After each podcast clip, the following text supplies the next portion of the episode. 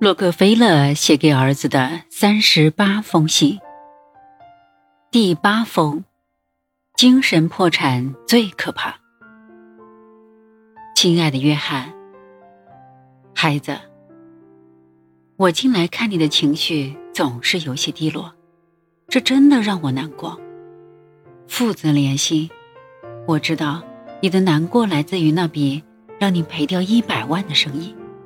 你为此感到耻辱和羞愧，所以你终日郁郁不乐、忧虑重重。其实你大可不必这样，一次失败并不能代表什么。就算你失败了，也不会有人在你的脑门上写上“无能者”三个字。我的孩子呀，快乐起来吧！你要知道，在这个世界上。永远不可能有平坦的人生道路。每个人都会遭受挫折和失败，我们时时刻刻都和失败做邻居。也正是因为这样，世界上才会有那么多的无奈者、失败者。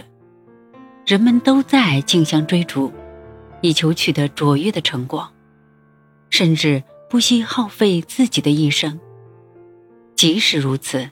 失败还是会降临到每个人身上。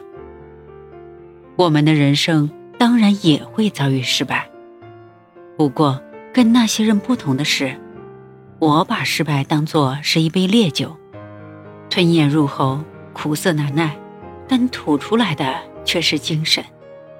在我信誓旦旦地踏入商界大门，用诚心祈求上帝保佑我们新起步的公司的时候。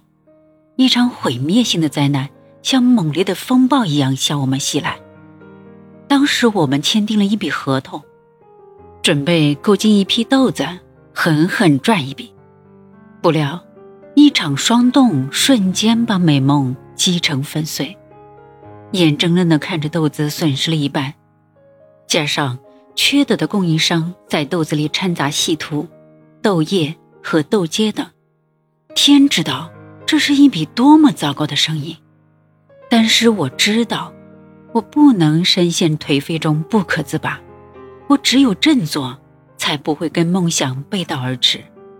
天下没有免费的午餐，更不可能原地不动就产生奇迹。在这条高速运转的人生道路上，不进则退。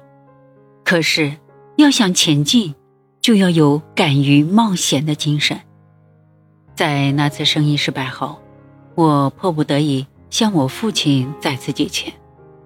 为了使自己的经营快人一步，我劝说我的合伙人克拉克先生，告诉他我们必须通过刊登广告等方式宣传自己，让更多的潜在顾客了解我们。我们不仅可以提供大笔的预付款，还可以供应大量的农产品，最终。胆识和勤奋挽救了我们濒临破产的公司。我们不仅没有受到豆子事件的影响，还赚了一大笔钱。